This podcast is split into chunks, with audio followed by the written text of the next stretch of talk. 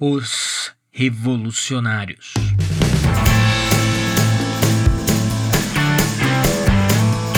Mídia e manipulação das massas em Habermas.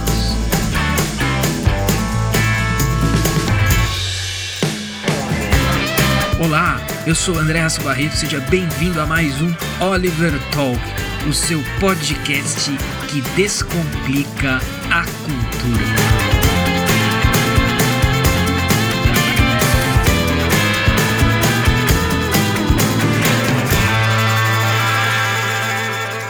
Citação do filósofo e sociólogo Jürgen Habermas para a gente fazer aqui uma reflexão inicial. Diz o Habermas: O cristianismo funcionou para o autoentendimento normativo da modernidade como mais que um mero precursor ou um catalisador. O universalismo igualitário, de onde surgiram as ideias de liberdade e solidariedade social, de uma conduta anônima de vida e emancipação, da moralidade individual da consciência, dos direitos humanos e da democracia, é o herdeiro direto da ética judaica da justiça e da ética cristã do amor. Esse legado, substancialmente inalterado, tem sido objeto de contínua apropriação e reinterpretação crítica. Até hoje não há alternativa para isso. E à luz dos, dos atuais desafios de uma constelação pós-nacional, continuamos a basear-nos na substância dessa herança, Todo o resto é apenas conversa pós-moderna ociosa. Então, gente, nessa citação, o Habermas, que é o nosso objeto de estudo hoje, está fazendo um claro elogio ao cristianismo. Eu, eu, escolhi essa citação porque eu acho que ela já ela é bem reveladora do, da retórica, digamos, né, da, da, do jeito de redigir seus textos, né, do Habermas. É uma coisa meio confusa, meio burocrática, meio tediosa. É assim mesmo. E para dar uma colher de chá aí para esses. Na, na, no episódio anterior, a citação do Foucault também foi uma citação que ele tá correto, né? Ele tá fazendo uma crítica à ideia do diploma, né? Uma crítica que muitos de nós fazemos e concordamos. Então eu dei essa colherzinha de chá aí para esses dois autores nos últimos dois podcasts. É, e fiz agora, novamente, com o Habermas, ele está fazendo um elogio ao cristianismo, né? nada de muito, é, nenhuma novidade, digamos, mas interessante aí para dar uma colherzinha de chá para esses caras e deixar eles falarem alguma coisa que faz sentido e que vocês possam ouvir. Mas, antes de começar propriamente, não se esqueça de assinar agora o podcast Oliver Talk, escrito tudo junto, no Spotify, no iTunes, no SoundCloud e no Deezer ou no seu aplicativo de podcast favorito da Google Play ou da Apple Store. Caso esteja ouvindo pelo YouTube, não se esqueça de se inscrever no canal e ativar o sininho para as notificações. E se você ainda não é membro do Oliver Club, seja! Seja membro em olivertalk.com/oliverclub e tenha acesso ao Teatro das Ideias, nossa escola de formação clássica baseada nos princípios, métodos e livros sugeridos pelo pedagogo americano Mortimer Adler. Aprenda conosco, comigo e Luciano, por apenas R$ 29,00 ao mês ou R$ 290 ao ano. Além do Teatro das Ideias, tem acesso a muitos conteúdos exclusivos. A revista Cronos, que é o guia bibliográfico e cultural do Oliver Talk, podcasts exclusivos e e-books. Agradeço ainda aos nossos parceiros Mr. Romanini, cujo trabalho você pode prestigiar visitando e comprando na sua loja, a Wake Up Imperium, cujo link se encontra na descrição, e Chico Castellano, nosso mestre dos áudios aqui, que deixa os nossos podcasts no fino da bola para que vocês possam ouvir aí com toda qualidade possível e merecida. Quero lembrar também que este é, então você, eu tô vendo muita gente curtir a série, elogiar, tô, tô muito feliz com isso, tô muito feliz que vocês estejam gostando. E este episódio sobre Habermas então, assim, se você está gostando muito, eu tenho aí um incentivo para você. Uh, assine o Oliver Club, que eu acabei de falar. Por quê? É o último episódio aberto ao público. O próximo episódio, que será sobre Slavoj Žižek, será apenas para os membros do Oliver Club. Ah, então assine, coloque na sua programação financeira, não é nenhum absurdo, não é um valor inacessível, e lá você vai ter acesso a o último, o derradeiro, o final episódio do, da série Os Revolucionários. E ainda vai ter mais alguma coisa, né? Vai surpresa, surpresa. Mas vai ter mais alguma algum evento, mais algum material relacionado a essa série e até lá a gente decide para quem que ele vai ser entregue. Mas com certeza, se você estiver no Oliver Club, você não vai ficar sem ele. Então, mais aí um, um reforço para que você esteja lá. Qual é a base bibliográfica para o episódio de hoje? É, novamente, o Pensadores da Nova Esquerda, do Roger Scruton. Tá? Então, esse é o nosso livro base de hoje. Rapidamente aí, né, quem é Habermas? Lembrando, quem é Habermas? O Habermas, é, dos dez filósofos analisados nesta série, oito já são falecidos, estão mortos, e dois estão vivos, sendo que o Habermas é um deles e o próximo, evidentemente, é o Zizek. Então, Jürgen Habermas, que nasceu em Düsseldorf em 18 de junho de 1929 e se encontra vivo e atuante, é um filósofo e sociólogo alemão que participa da tradição da teoria crítica e do pragmatismo, sendo membro da Escola de Frankfurt. Dedicou sua vida ao estudo da democracia, especialmente por meio de suas teorias do agir comunicativo, ou teoria da ação comunicativa, da política deliberativa e da esfera pública. Ele é conhecido por suas teorias sobre a racionalidade comunicativa e a esfera pública, sendo considerado um dos mais, importantes intelectuais contemporâneos. Associado à Escola de Frankfurt, tendo sido assistente de Theodor Adorno, coopera com este na crítica ao positivismo lógico, especialmente à influência deste na sociologia. Desenvolve sua teoria dos interesses cognitivos em sintonia com o pensamento de Herbert Marcuse, especialmente em relação ao interesse emancipatório. Desde o início, sua obra transita ao redor da categoria de interação. O trabalho de Habermas trata dos fundamentos da teoria social e da epistemologia, da análise da democracia nas sociedades sobre o capitalismo avançado, do Estado de Direito em um contexto de evolução social, no qual a racionalização do mundo da vida ocorre mediante uma progressiva libertação do potencial de racionalidade contido na ação comunicativa, de modo que a ação orientada para o entendimento mútuo ganha cada vez mais independência dos contextos normativos e também da política contemporânea, né, um, um especialista em política contemporânea, particularmente na Alemanha. Em seu sistema teórico, nomeadamente quando desenvolve o conceito de democracia deliberativa, indica as possibilidades da razão, de, da emancipação e da comunicação racional crítica, latentes nas instituições modernas e na capacidade humana de deliberar e agir em função de interesses racionais. Habermas uh, é também conhecido por seu trabalho sobre a modernidade e, particularmente, sobre a racionalização, nos termos originalmente propostos por Max Weber. O pensamento de Habermas também tem sido influenciado pelo pragmatismo americano, pela teoria da ação e mesmo pelo pós-estruturalismo. Seus trabalhos têm sido estudados, debatidos e aplicados em vários campos do conhecimento, desde as ciências da comunicação ao jornalismo, da sociologia à ciência política e da filosofia da linguagem ao direito com enormes contribuições no que tange especialmente ao giro no sentido da concepção de democracia deliberativa. Então, gente, estamos aqui no começo do podcast, estamos falando desse sujeito meio complicado, meio obscuro, meio confuso, que é o Jürgen Habermas. Então, um recado importante aqui. Não vá embora. Ah, esse Habermas não é tão bom, não é tão interessante quanto um Marx, quanto um Rousseau, quanto um Foucault. Eu tenho me esforçado nesses episódios para mostrar o alcance das ideias dos pensadores aqui analisados, mesmo quando isso não é imediatamente visível. Tá? Então, e evidentemente que isso vai ser feito aqui também para o Habermas.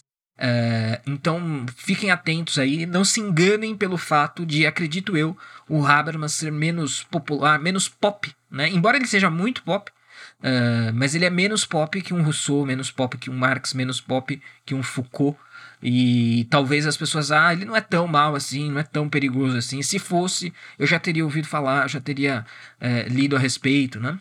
O pessoal, às vezes, principalmente o pessoal que está em degraus mais baixos, não, é o Marx, que é o, o grande Satã. Calma, tem os filhos ainda, né? Tem os filhinhos ainda, e os filhinhos vivos ainda que a gente está colhendo aí os seus frutos, né? Uh, então, é, tal, uma explicação possível também para que o Habermas não seja tão conhecido é que ele não tem um estilo, né, um jeito de ser, tanto um jeito de ser quanto um estilo de produção é, literária, filosófica, etc., que não é estriônico, né, não, não, não, é, não enseja muita polêmica, muito pelo contrário. O, o estilo do Habermas é um estilo meio confuso, meio burocrático, né? Não só a filosofia dele dá, dá ensejo a, literalmente à burocracia, mas o próprio estilo dele é burocrático. Então, realmente, é só quem quem topa mergulhar a fundo, ou pessoas esquisitas como nós, é que estão prestando atenção aí num cara como o Habermas, né? Então ele é um, um, sujeito mais silencioso, digamos, né? Mas isso não faz dele menos importante, menos influente, menos relevante. Até mesmo porque, como já eu já disse aí na mini bio do sujeito, ele é um continuador do projeto da escola de Frankfurt. É, eu, não, eu, eu, acho que alguém chegou a comentar. Não, vocês não vai, você não vai analisar nenhum pensador da escola de Frankfurt? Até poderia, mas a gente determinou que nesta série a gente usaria uma certa base bibliográfica. Né? E o próprio Scruton, nem o Scruton, nem o Paul Johnson citam pensadores da escola de Frankfurt nesse, nesses livros, né? Pensadores da Nova Esquerda, Todos os Fraudes Militantes e os Intelectuais. É, então a gente deixou isso no stand-by. Mas na prática, há sim um membro da escola de Frankfurt e um membro ainda vivo, um membro alemão e bom, os outros também eram alemães, mas que permaneceu na Alemanha e que o contexto alemão é muito importante, muito marcante é, na produção do, do Habermas e ele passa a ser, portanto, o único frankfurtiano mencionado pelo Scruton. Né? Então nós não temos capítulos nos livros do Scruton sobre o Horkheimer, sobre o Marcuse, sobre o Adorno, não, não, tem, não tenha nenhuma explicação do porquê disso, mas o, o fato é este, né? O, o, Scruton não menciona nenhum outro uh, frankfurtiano. Uh, o Habermas, ele também uh, tem, até por razões óbvias para alguns, uma delas é pelo, por, pelo fato dele ser alemão, o Habermas tem uma influência muito grande do Kant, né? Boa parte dos filósofos alemães posteriores ao Kant tem influência do Kant, seja para legitimá-lo, aceitá-lo, seja para negá-lo ou criticá-lo. Uh, e não é diferente com o Habermas, e até essa, essa prática propositiva do Habermas, de uma racionalidade da comunicação, etc, etc. Essa marca, essa preocupação com o racional, o que é racional, o que não é, etc, etc. É algo que quem for conhecedor uh, desse, desse, dessa atmosfera alemã, sabe que isso tem aí claramente um pezinho na obra do Kant. E não é diferente aqui com o nosso Habermas. Eu quero fazer um outro parênteses aqui, né? nem avisei o Luciano que eu faria esse parênteses, mas farei. Uh, a gente, e agora que a série está se encaminhando para o final, e que este é o último episódio público dela, quero deixar um recado aqui. Né? Não, não acredito que isso vá alcançar o, o, o público-alvo, mas de repente alcança um intermediário.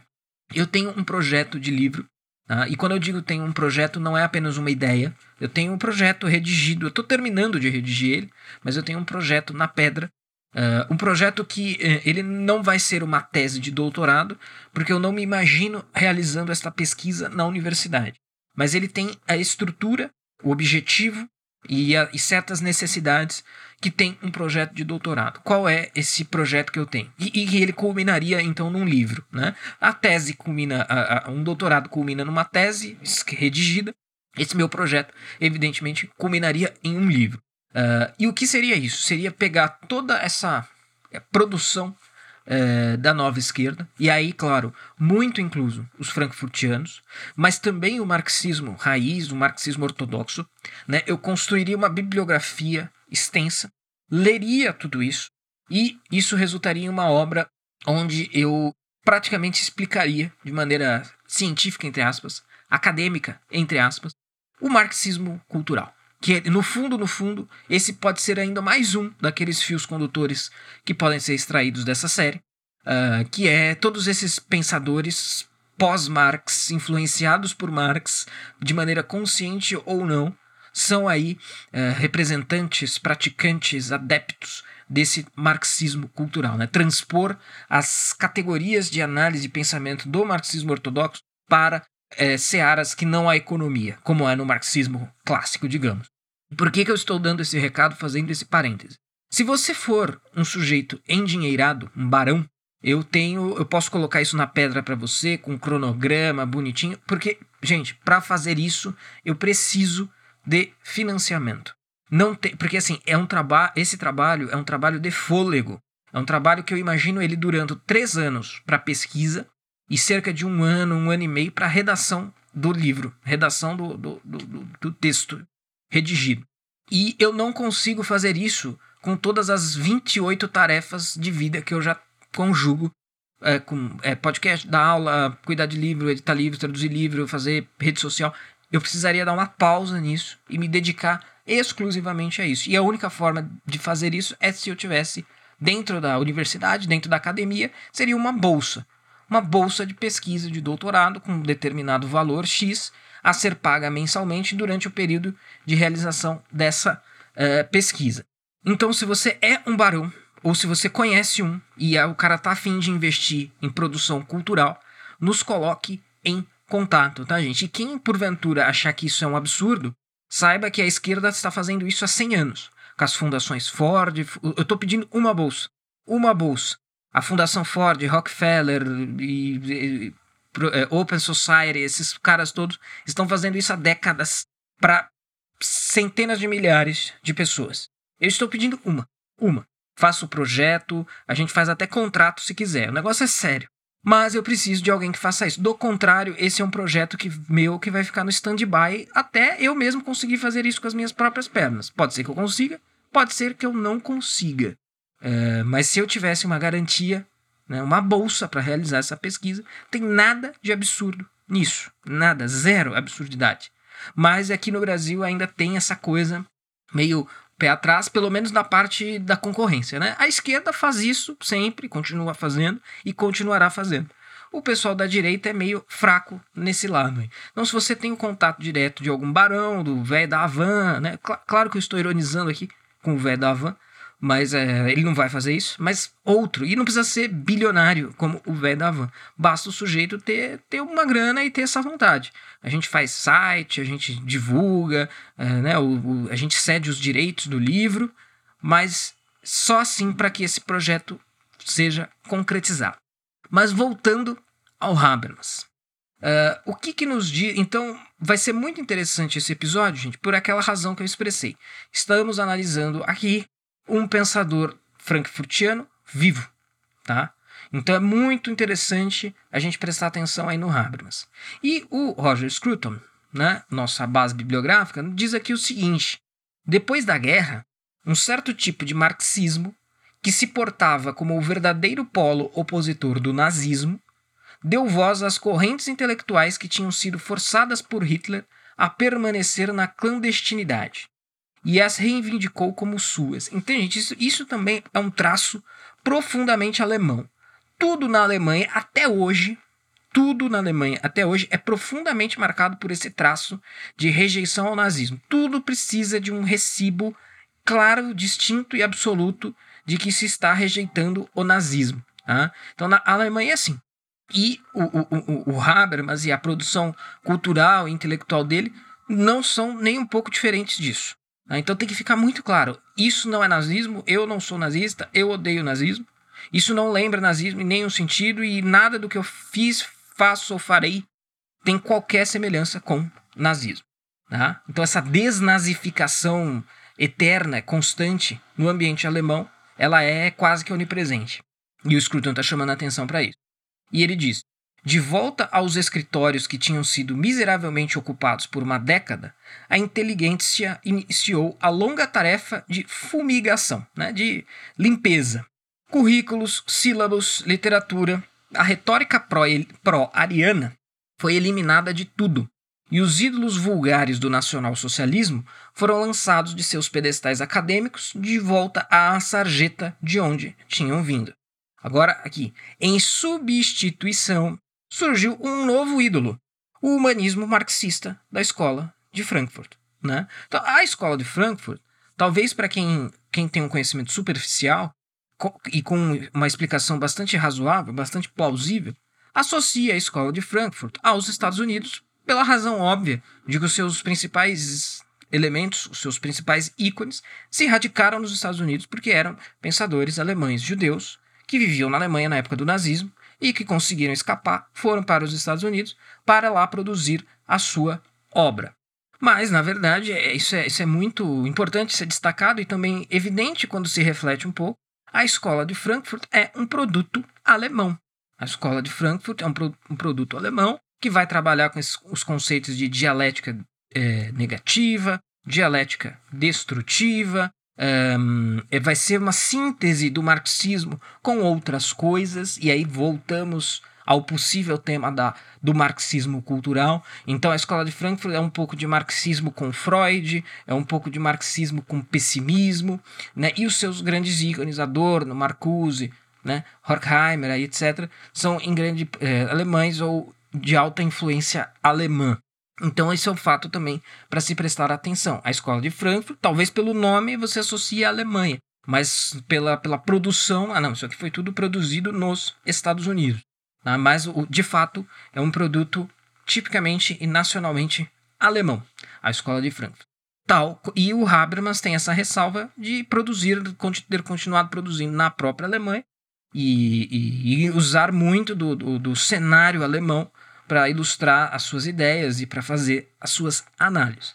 E aí o, o nosso amigo Scruton prossegue. De início, o ídolo foi toscamente forjado, né, esse humanismo marxista da Escola de Frankfurt, com materiais que tinham sido embarcados às pressas em direção à América durante as turbulências anteriores à guerra. Mas gradualmente, o processo de manufatura foi refinado e, juntamente com o crescimento industrial alemão do pós-guerra, veio o novo intelectual de Frankfurt, delicado, polido e reproduzido como o BMW em muitas variedades complementares, cada uma tecnicamente perfeita e com uma tabela de desempenho que superava a dos rivais franceses e ingleses. É exatamente aquilo que eu estava falando, né? uma produção intelectual tipicamente alemã. Ernst Bloch deu lugar aos modelos mais simplificados de Horkheimer e Adorno, os quais, por sua vez, foram substituídos por protótipos funcionalmente perfeitos, os burocratas acadêmicos da nova esquerda. Isso, o, o Jürgen Habermas é o grande representante disso. Ele é um burocrata acadêmico da nova esquerda. Típicos, típico destes burocratas é o filósofo social Jürgen Habermas, né, dizendo aqui o Scruton, cuja influência acadêmica hoje se espalha por todo o mundo civilizado. Então, como eu disse agora há pouco, não estranhem se caso você não conheça o Jürgen Habermas. E ele é altamente influente no universo acadêmico, no universo da burocracia acadêmica.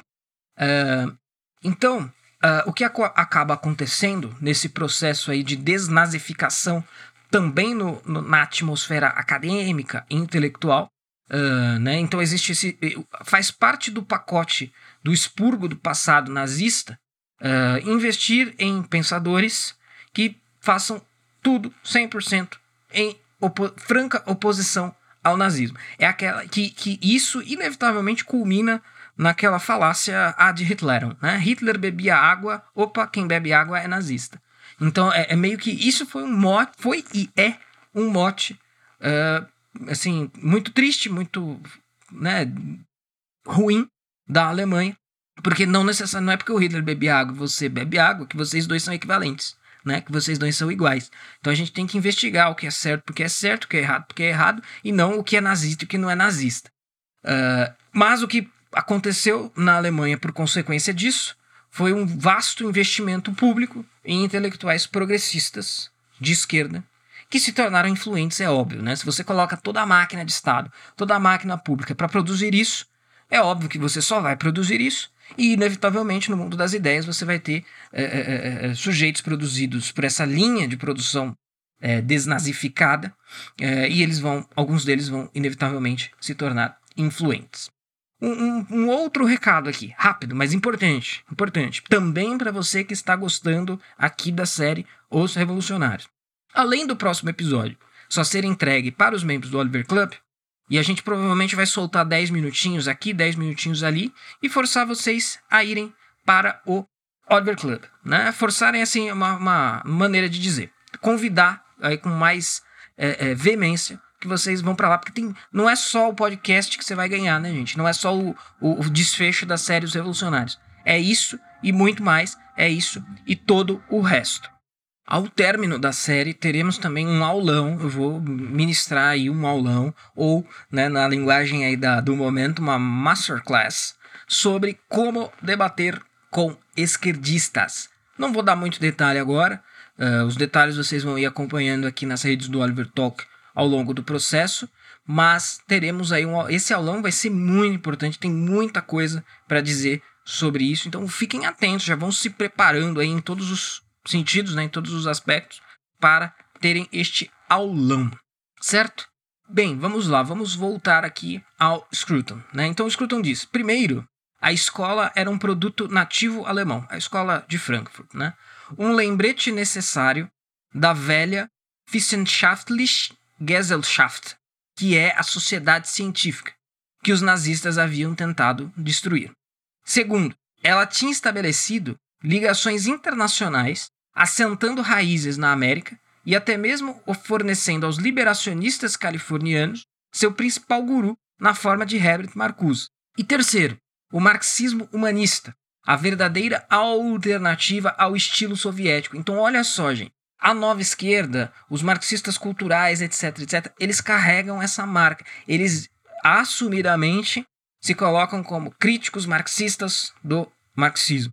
Eles se colocam como portadores, defensores, é, é, aqueles que seguram a tocha de um marxismo humanista, que seria a verdadeira alternativa ao estilo soviético, ou seja, ao marxismo ortodoxo, economicista, etc, etc.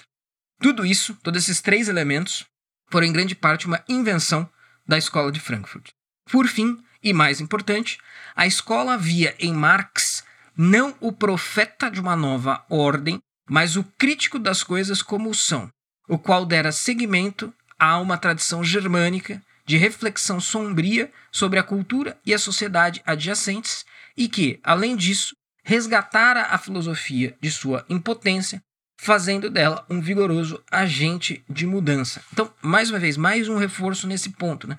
Como que esses marxistas culturais, como que a escola de Frankfurt, como que e a gente viu isso também em outros pensadores desta série que são da nova esquerda, mas todos eles têm seus quiporocós com o marxismo clássico ortodoxo. O Gramsci tinha os seus, o Althusser tinha os seus, o Foucault tinha os seus e o e o Habermas, como representante aí da escola de Frankfurt, tem os seus também. Todos eles são marxistas à sua maneira, à sua moda, né? acrescentando coisas aí ao marxismo, por uma razão muito óbvia, né, gente? O colapso do marxismo levou aí. O marxismo raiz, como doutrina intelectual, falhou. Então, das duas, uma. Ou você joga isso fora, joga isso no lado de lixo, ou você reformula, reforma, para então poder reafirmar, né?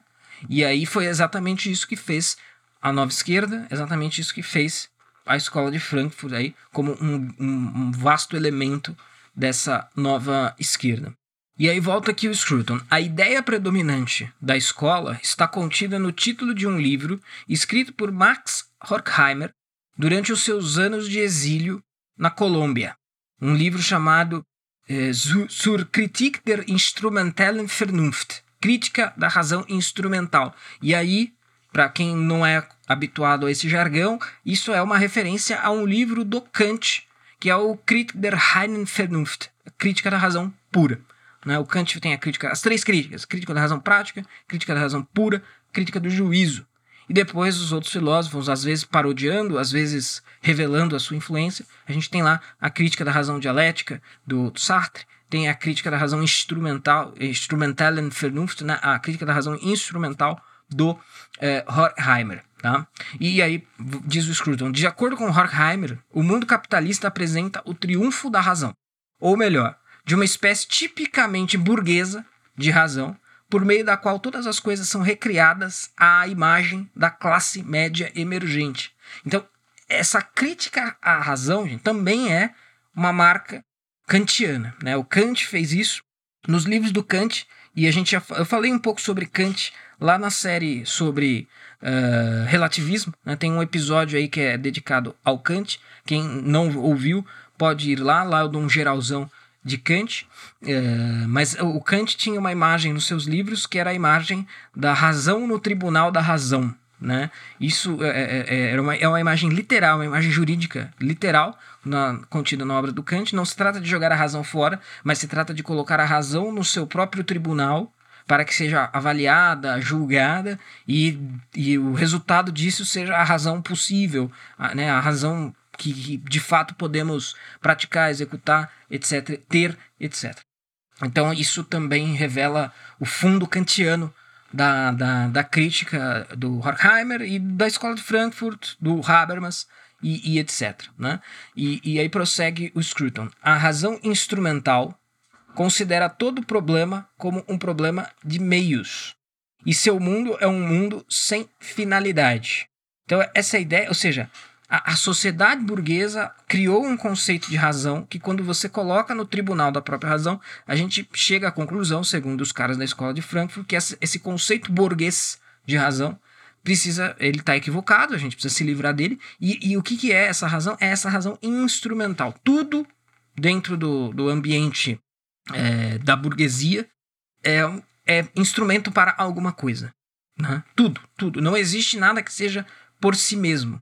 Não existe nada cuja finalidade seja a própria coisa. É sempre, não, vou fazer isso para ganhar dinheiro, vou fazer isso para acumular, vou fazer isso pegando aqui os exemplos mais as possibilidades mais óbvias, né? Então essa é a crítica quando a gente coloca a razão no tribunal da razão, a gente chega a essa conclusão, que na sociedade burguesa o que se tem não é a razão, mas é uma razão instrumental. Neste mundo, aí o Scruton diz, neste mundo o trabalhador é alienado, fragmentado, apartado da sua verdadeira natureza humana por uma ordem social que o condena ao fardo da produção pela troca. Então, o sujeito, né, o indivíduo, ele é um instrumento também, né? ele é um instrumento disso, né? de, de, de um pretexto para a, a, a produção para que, seja feita as, para que sejam feitas as trocas. Na ordem burguesa, o produto do trabalho é o meio para aquilo que por ele se troca. E o bem em si não tem qualquer significância além do seu valor de troca, ou seja, tudo é um instrumento visando esse valor de troca. O dinheiro, que nas palavras de Marx é valor de troca cristalizado, simboliza o pensamento instrumental. E em um mundo estruturado pelo dinheiro, a vida humana é tiranizada pela autoridade das coisas. E tudo isso é muito marxista, né? Então todas essas ideias, alienação, é, fetichismo da mercadoria, é quando você atribui importância e significância é, é, às coisas, a objetos, né? Então tudo isso é, é puro Marx, né? Essa, e, e o próprio Scruton afirma isso, é, dizendo: esta tirania tem muitas formas. O fetichismo da mercadoria, identificado por Marx, o ritual opressivo da produção industrial, a mortificadora obsessão por tecnologia, mas em qualquer uma das formas, ela envolve o triunfo dos meios sobre o significado. Então, instrumento é isso, né, gente? Instrumento é meio para alguma coisa. Ah, e aí a crítica deles, como eu disse e repito, é que o, o grande problema é que tudo virou meio para alguma coisa. Uh, então, mas em qualquer uma das formas, ela envolve o triunfo dos meios sobre os significados e a marginalização da verdadeira vontade humana, a qual, descolada das finalidades de sua existência, vagueia livre e sem propósito de coisa a coisa. Então não tem propósito, não tem fim em si mesmo, é sempre fim para, para outra coisa. Isso, isso é altamente problemático aí, segundo os pensadores da, da escola de Frankfurt. E aí o, o Scruton prossegue. O humanismo não pode nunca ser apenas um meio. Ele deve ser, sempre ser entendido como um fim em si mesmo. Né? Então essa, essa valoração do homem, ela não, a gente não deve... Ah, não, vamos valorizar o homem porque o homem é massa de produção. O homem é massa de trabalho. Não, o homem, mesmo que o homem não seja massa de trabalho, ele tem que ser valorizado. Essa ideia em si, que também é uma ideia kantiana, né? o Kant também é, é, diz isso, não há problema com essa ideia em si.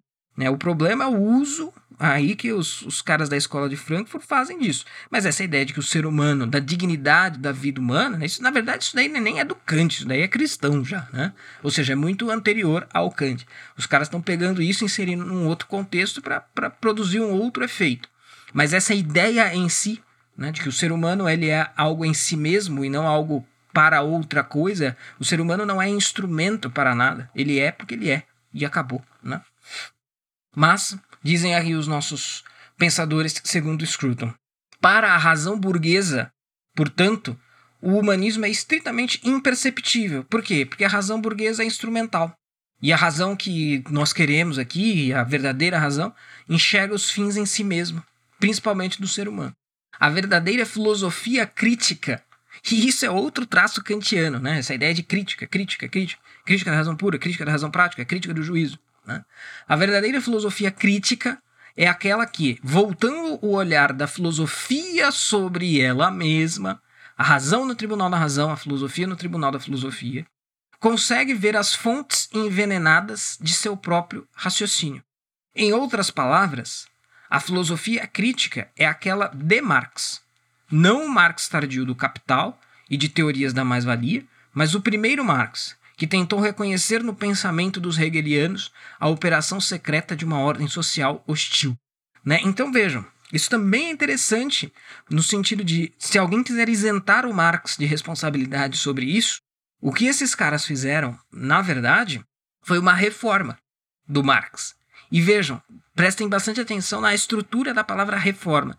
Reforma é um retorno à forma.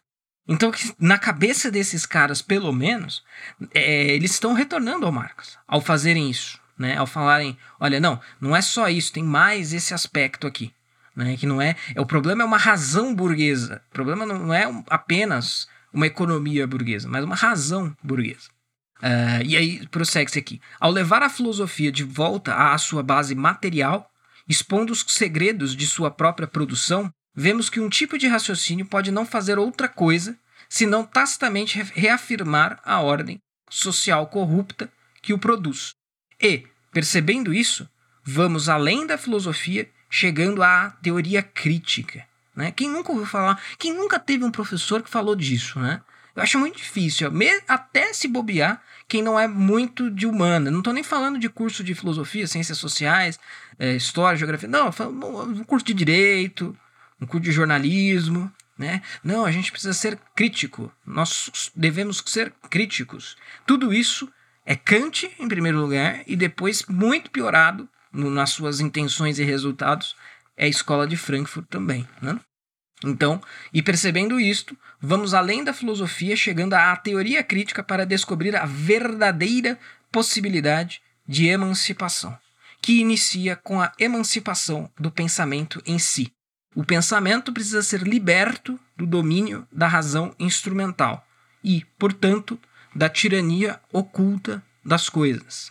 E aí prossegue o, o Scruton. A ancestralidade intelectual desta visão que apresenta em linhas gerais, é impecavelmente respeitável, impecavelmente alemã. Então, olha só, é, é, é pode parecer que eu estou dizendo tudo isso porque eu já li o Scruton, mas na verdade eu estou concatenando o raciocínio aqui. E o Scruton tá, tá, tá só corroborando. Né? Então, uh, essa ideia de que o ser humano é um fim em si mesmo, uh, e, a, e a burguesia destruiu essa ideia, isso é uma ideia impecavelmente respeitável, impecavelmente alemã, porque vem do Kant, pelo menos, assim, se você quiser fazer um rastreio filosófico disso. E, se quisermos usar o termo, é, agora aqui é, o, é a parte, é, a, a, a cutucada do Scruton, impecavelmente burguesa.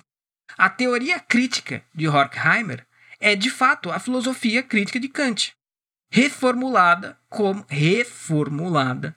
Então não é reformada, mas é reformulada como um instrumento de criticismo social e moldada por marteladas de Marx. Então, gente, ou seja, é, essa citação talvez seja a principal citação desse podcast. Então, Escola de Frankfurt e, e, portanto, Habermas nada mais são do que Kant reformulado. Você pega o Kant, reformula e coloca dentro de uma forma marxia. O Marx vai lá dar umas marteladas. Então, veja, é, é, é, a Escola de Frankfurt não se esgota no marxismo ela tem um, um mix aí de coisas, né? Então isso é importante ser dito, mas também é importante de se saber para quando eventualmente alguém quiser, não, isso aí não tem nada a ver com Marx. Aliás, que é aquela desculpa clássica do, de todo marxista. Não, o marxismo não é isso, foi deturpado, não sei o quê. É sim, amigo. É sim. Você que não está se esforçando ou não quer enxergar. Mas é sim. E aí prosseguimos aqui. Assim, num tratado bem conhecido, Horkheimer e Adorno estendem sua crítica da razão burguesa ao iluminismo em si. Ah, agora pronto, entrou tudo no pacote. Não é apenas a razão burguesa. O iluminismo por inteiro é razão burguesa, pois o iluminismo é a expressão acabada de um mundo dominado por justiça burguesa e troca de, de mercadorias. Então, o, o, esses, os pensadores da escola de Frankfurt, essa é uma outra característica importante, que já estava implícita, mas vale a pena a gente destacar ela aqui. Eles são críticos do projeto racionalista iluminista, de fato. Ah, eles são críticos. E, e, tem algumas aulas do, do Olavo no COF em que ele fala até que essa crítica tem algum mérito. Né? Mas a gente precisa levar isso em consideração também. Em, em que pacote está inserido essa crítica? Né? Os autores não hesitam perante nada em seus esforços para desacreditar a racionalidade burguesa. O iluminismo foi o verdadeiro produtor, Hegel não disse isso? Pergunta né, o Scruton. Do rebanho. O iluminismo é totalitário. A abstração, ferramenta do iluminismo, trata os seus objetos como fez o destino, cuja noção ele próprio rejeita, ele os liquida. Né? E assim por diante. Diante disso, qualquer um que não seja burguês demais para levantar as sobrancelhas, poderiam, poderia protestar, né? diz o Scruton. Vocês não estão exagerando? Porque, afinal, o que é a confiança da escola de Frankfurt no papel redentor da reflexão crítica, senão outra forma de superstição iluminista, assim como o marxismo histórico, ligados às circunstâncias peculiares do novo homem industrial. Então, mais uma vez, né, esse raciocínio ele também é um pouco a, a, a cobra mordendo o próprio rabo, né? Falando, não, ó, esse projeto racionalista é burguesia, blá blá blá. Peraí, mas a sua teoria crítica não é exatamente a mesma coisa? Ainda que não seja idêntico a esse modelo, essa concepção de razão que está se chamando aí de, de burguesa, é, mas não é a mesma coisa, também não é um, um, uma ilusão aí, não. A verdadeira razão é a, é o, a teoria crítica, é o criticismo. Né? E no fundo, no fundo, é, é, boa parte dos pensadores modernos incorrem em algum sentido lá, na, lá no primeiro episódio dessa série. É legal falar do primeiro episódio aqui no, no último público, é, onde eu falei da paralaxe cognitiva, né? que é exatamente isso. Se você aplicar as regras do raciocínio dos pensadores modernos a eles próprios, essas ideias não se sustentam. Isso é paralaxe cognitiva. Tem um problema cognitivo aí. Né? Como pode, né? Como pode tantos incorrerem no mesmo erro sem perceber e, aí, e conseguirem um legado aí de, de influência. Né? E um, um, destaque importante aqui, esse meu e não, não do Scruton. Essa ideia de mundo moderno, então essa, o iluminismo, né, tão representativo do mundo moderno, essa ideia de mundo moderno desalmado pela razão fria e instrumental não é exclusiva da escola de Frankfurt ou da esquerda. Talvez essa campainha já tenha tocado na cabeça de alguém até aqui, até este momento deste podcast. Ah, essa crítica ao mundo moderno, né, essa racionalidade fria que, que tira a graça de tudo, né, transforma tudo em instrumento de alguma coisa. Isso não é, isso não é uma crítica nem é, é, exclusiva da escola de Frankfurt, nem criada pela escola de Frankfurt, e nem exatamente de esquerda. Né? Muitos pensadores tradicionalistas e conservadores também são críticos do mundo moderno, da modernidade. Eric Fögling, é, é, McIntyre, é, ou se a gente quiser ir para um outro, um outro lado, é, é, Júlio Zevola, René Guénon, e aí? Né? Então é bom fazer esse destaque também. Então há conservadores que fazem a mesma crítica. Né? Mas o que, é o diferencial, então, aqui para nós, nesse contexto das séries revolucionárias? O marxismo subjacente e explicativo, né? Então, ou seja, os caras pegam essa crítica ao mundo moderno e entuxa marxismo nela, né? O marxismo é a fórmula para se livrar disso. Esse é o diferencial. Né? Então, o marxismo subjacente e explicativo é o crachá esquerdista, marxista, para Horkheimer, Habermas, para essa turma toda. Né? Então, isso é um, é um, é um destaque aí importante que pode ter ocorrido a alguém ao ouvir isso aqui. Né? A crítica da razão. Agora vamos, vamos afunilar o negócio aqui e entrar mais no Habermas. A crítica da razão instrumental sobrevive em Habermas, mas numa forma minuciosamente burocratizada. Tornou-se parte de um pedante estudo sobre ação estratégica, em trabalhos que cobrem quase todos os assuntos de interesse especulativo. O estilo é vago, irresoluto e sóbrio, como se espera de um doutor em sociologia, e o Scruton dá mais uma agulhada, né? Eu já, tive, eu já tive o desprazer de ler livros do Habermas, tá, gente? E o Scruton tá coberto de razão para variar. Né? O Scruton tem razão. Porque Mais uma vez, tal como eu disse no episódio sobre Foucault, nós aqui somos incentivadores de que as pessoas vão ler os originais. Pelo menos dependendo da, da, da pretensão que você tem. Se a sua pretensão é só saber que isso existe, entender um pouquinho, não precisa. Mas se você quer sair por aí criticando também, é indispensável que você em algum momento leia. Então, se você falar, acho improvável, mas não impossível, putz, preciso ler Habermas. Já se prepara, já se prepara, não é uma leitura nem um pouco agradável. Né? É, é, é, é entediante, é burocrática, é, é difícil de inteligir, é difícil de inteligir. Ela tem uma aparência de ser monotemática, às vezes é, às vezes não. Mas quando não, tem a aparência de ser monotemática. Do mesmo jeito, parece que ele está sempre falando a mesma coisa. Os livros dele, dele costumam ser grandes, né, meio calhamaço assim. E parece que naquilo, ali ele está sempre falando a mesma coisa, sempre falando a mesma coisa, ou quase a mesma coisa. Mas, como eu disse, se você pretende sair daqui ou vou falar mal do Habermas, então você vai ter que ler alguma coisa, pelo menos. Né? Agora, se o objetivo é só se informar, a gente está cumprindo este papel. Uh, e o Scruton prossegue: um leitor que se depara com Habermas pela primeira vez, confrontando-se com seus hectares de sociologismo vazio, pode não pode muito bem se surpreender com a afirmação de que ali, diante dele, está o cerne intelectual da esquerda alemã. Então, olha só, é aquilo que eu falei, a importância. Né? Não subestimem. Nenhum dos pensadores citados nesta série pode ser subestimado. Se você não conhece, é muito provável que o problema esteja em você. Né? Você é o culpado disso, não o sujeito. Ele é influente, é perigoso, se você quiser usar esse adjetivo, tem um alcance bastante grande, bastante considerável. Então precisa prestar. Na, na, a grande verdade é que você precisa prestar atenção, ponto final, acabou. Né? Mas não se deixe enganar pelas impressões. E por mais surpreendente que seja, é isso mesmo, diz o Scruton. Né? O Habermas é o cerne intelectual da esquerda alemã. E sendo a Alemanha o que é, isso é muito importante. E é importante compreender que o estilo burocrático não é, sobre qualquer, sob qualquer critério, dispensável. Ao contrário, ele é componente indissolúvel da mensagem. O estilo é o agente da legitimação. Por meio dele é que a crítica habermasiana da sociedade burguesa garante suas credenciais acadêmicas. Então é meio que um jargão, jargão acadêmico, isso que o Habermas faz. Né? Aqui, o tédio é veículo de uma autoridade abstrata. Né? E aí, eu, eu não, quando eu, li isso e separei isso para passar para vocês, eu não pude deixar de me lembrar daquela frase do, do, um, de um francês chamado Buffon, né? onde o Buffon diz: o estilo é o homem. Né? então, o, o, estilo de alguém é aquilo que ele é: né? burocrático, tedioso, abstrato, monotemático, cansativo. É isso mesmo, e não é casuístico, tal como em Foucault Foucault escrevia difícil para parecer profundo.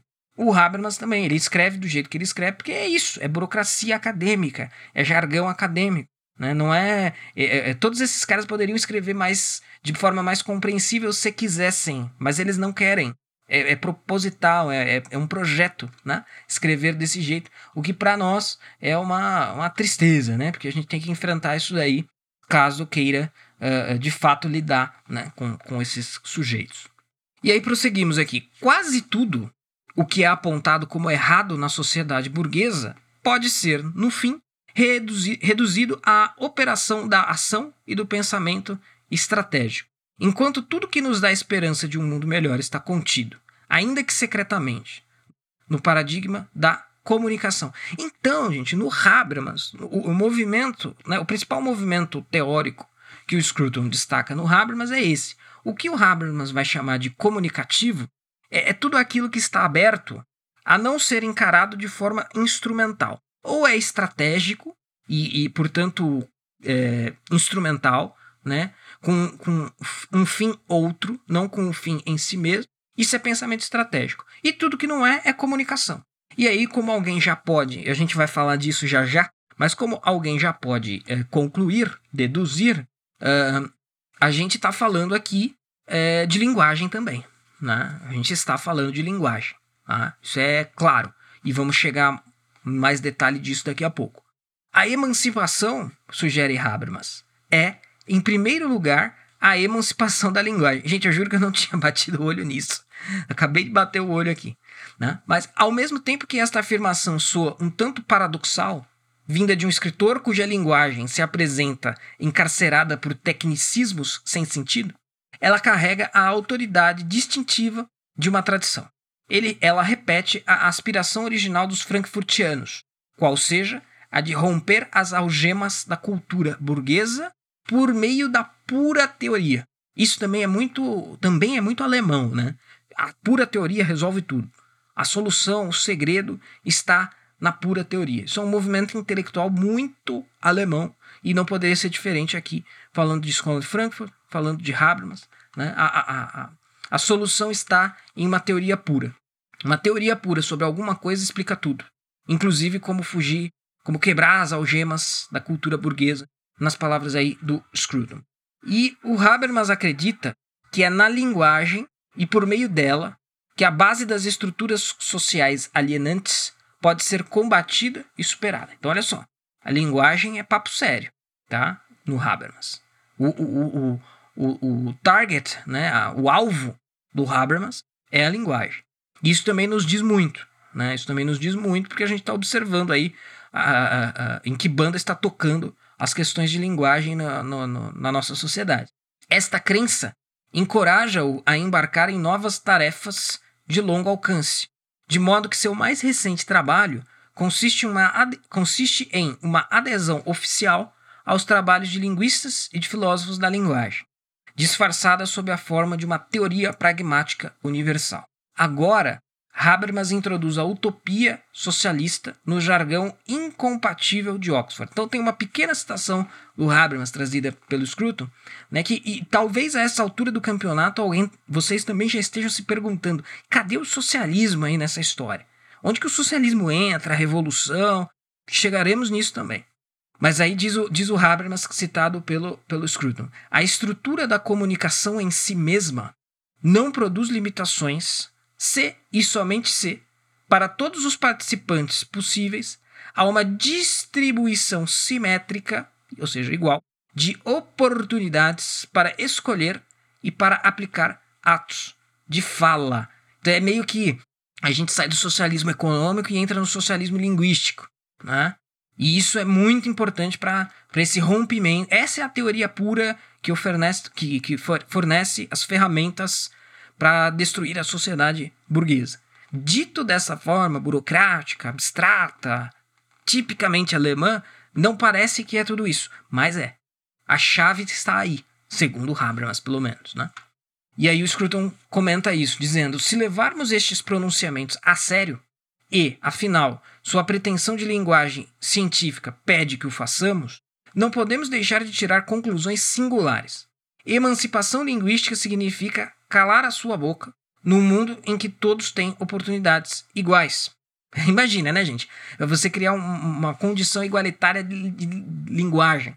Isso, no fim prático, vai significar todo mundo quieto, porque se eu só posso falar quando todo mundo tiver em pé de igualdade comigo, em termos de comunicação, uh, de agir comunicativo, na palavra, nas palavras do Habermas, então, meu amigo, espera sentado que o negócio vai, vai ser complicado.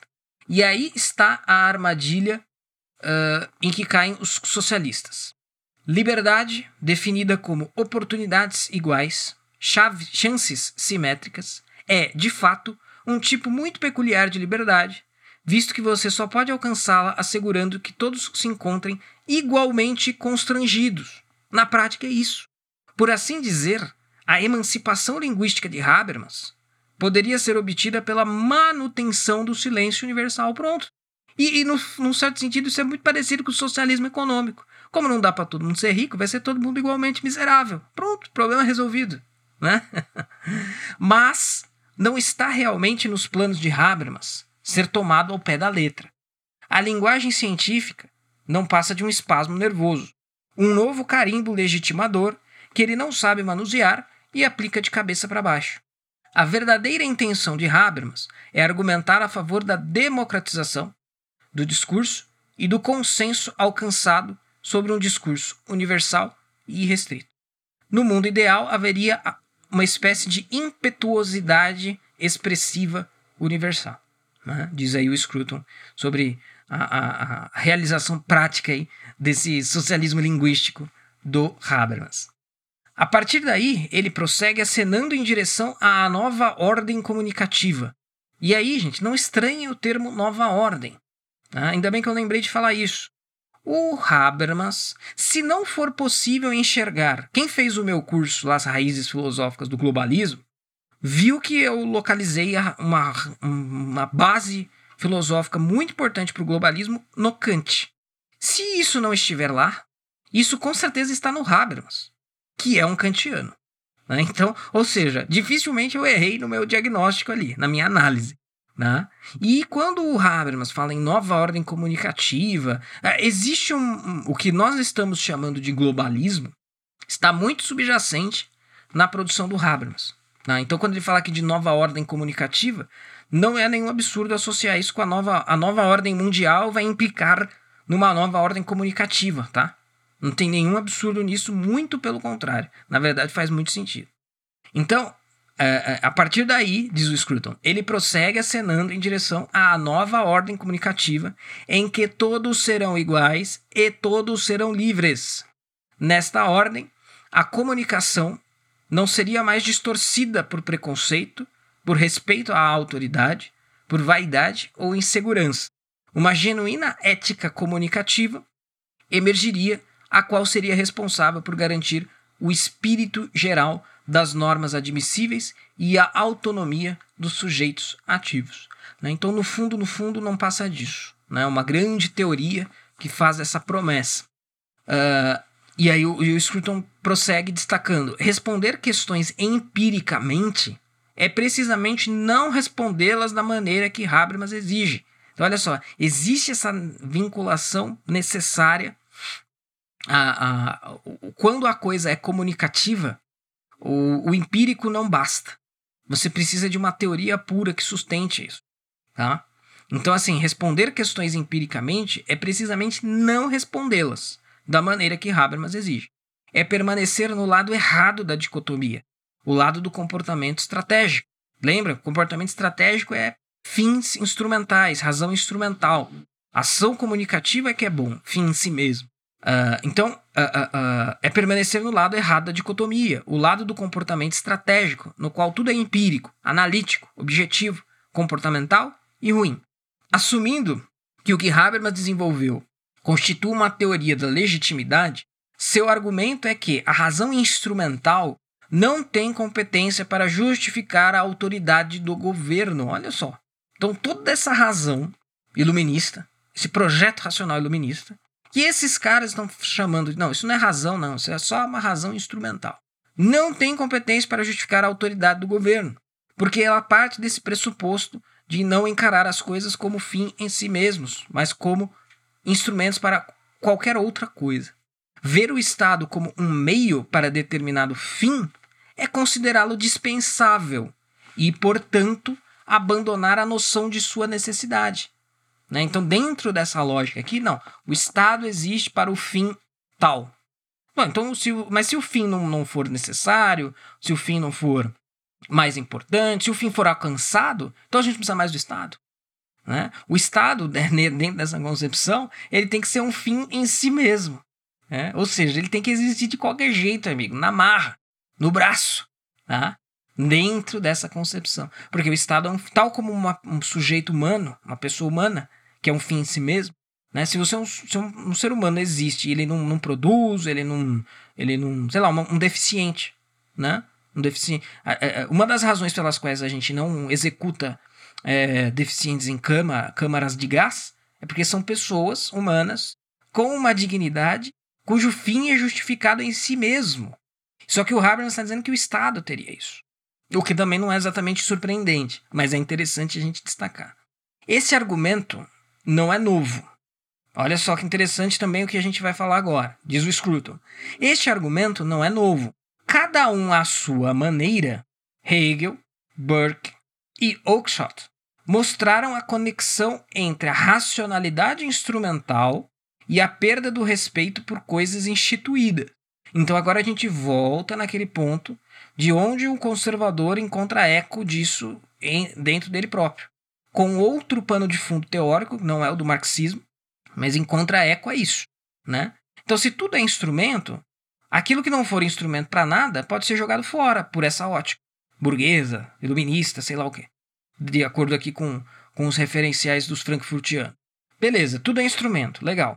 E tal coisa é um instrumento para quê? Ah, não é instrumento para nada. Ah, então joga fora. Arte, música, filosofia. É instrumento para quê? Para nada. Tá, então joga fora. Que conservadores veem problemas nisso também não é segredo. Opa, peraí. Por que eu não posso fazer eutanásia? Por que eu não posso fazer aborto? Porque aquilo ali não é instrumento. Aquilo ali é, é, é um fim em si mesmo. Aí o Scruton prossegue, dentro do exemplo do Estado. Nossa lealdade ao Estado é tão condicional quanto a nossa lealdade à família. E o Estado não é mais justificável como instrumento de obtenção de objetivos do que o laço de amor que nos liga aos nossos familiares.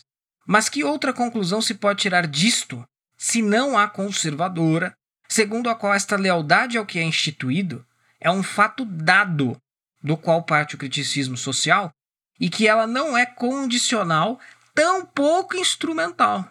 Então, é aí que está o ponto de erro desses caras. Porque aí você tem uma dicotomia falsa. Ou é condicional ou é instrumental. E, e na verdade não é nenhuma coisa nem outra.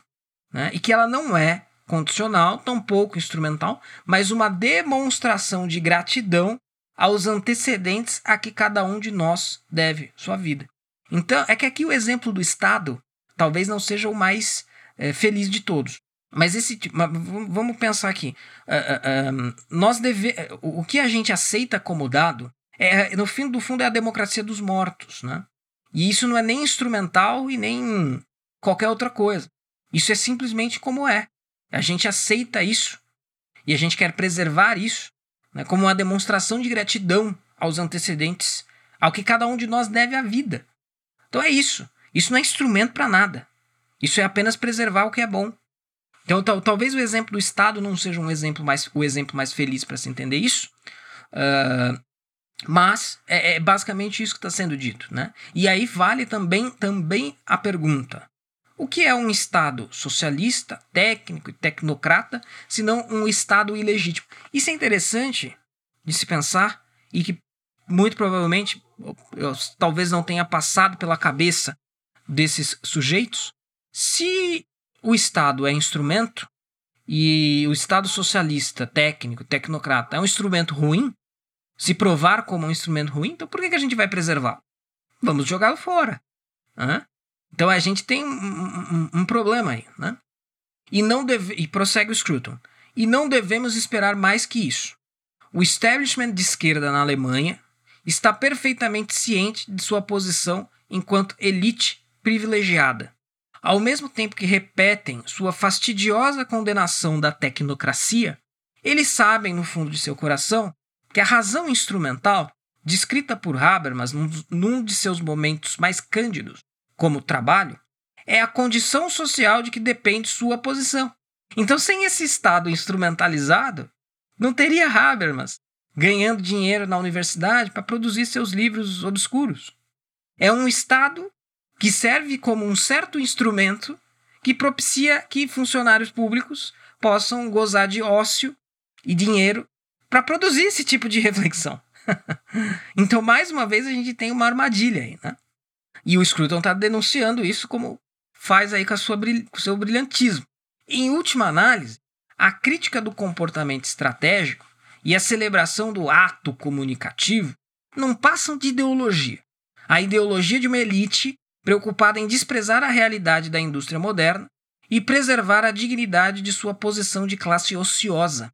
Como qualquer outra ideologia, sua manutenção depende do trabalho de persuasão dos estratos sociais mais baixos. Nesse sentido, foi uma jogada inteligente do esquerdista alemão emitir suas proclamações ideológicas na forma burocrática e misturar a elas uma mensagem obscura de emancipação final. Isso é muito representativo do Habermas, né? Então, no fundo, no fundo, no fundo, é tudo uma autojustificação. Né? Olha, eu devo existir para produzir esse tipo de crítica dentro desse estado instrumentalizado que eu supostamente estou criticando. Como isso não vai acontecer mesmo, então, meu amigo, eu tenho emprego eterno. Né? Esse meu exercício, essa minha crítica Né? E isso eu acho que é interessante e é uma crítica à crítica. Né? Essa crítica é eterna. Os caras inventaram um negócio para eles fazerem para sempre. Para sempre essa crítica, crítica, crítica. Não acaba. O objeto a ser criticado não se extingue. Então você sempre vai precisar de críticos ali, formais, né? com tempo ocioso para formular a sua crítica. Né? Então, no fundo, no fundo, se trata disso. E por fim, a linguagem marxizante do establishment de esquerda é um exercício de legitimação. É, é o que eu acabei de dizer. O industrial trabalha para sustentar a tranquilidade do campus, ciente de que os, os sentimentos revolucionários da elite estão aprisionados na sala de espera da teoria crítica e só são liberados em doses inócuas. Então tem esse elemento também, né? No fundo, no fundo é um joguinho. Ah, eu tô te criticando aqui de uma forma burocrática, extensa, obscura. É, ah, isso, o ideal seria uma revolução aí, mas não, vamos soltar isso em pílulas. Vamos soltar isso aos poucos. Vamos continuar fazendo a nossa crítica aqui. É uma, é meio, é uma crítica nihilista, né? É uma crítica sem sentido. Não acaba, não tem fim. E é bom para eles que não tenha, porque está garantida a crítica para sempre. Indivíduos revolucionários, atraídos ao campus, são gradativamente neutralizados pelo tédio, nutridos por insights discretos e devolvidos ao mundo saudável das mercadorias, com renovado apetite para o trabalho. E assim o Scruton encerra, encerra o principal aspecto aí da, da, das críticas e dos elementos ao pensamento de Jürgen Habermas.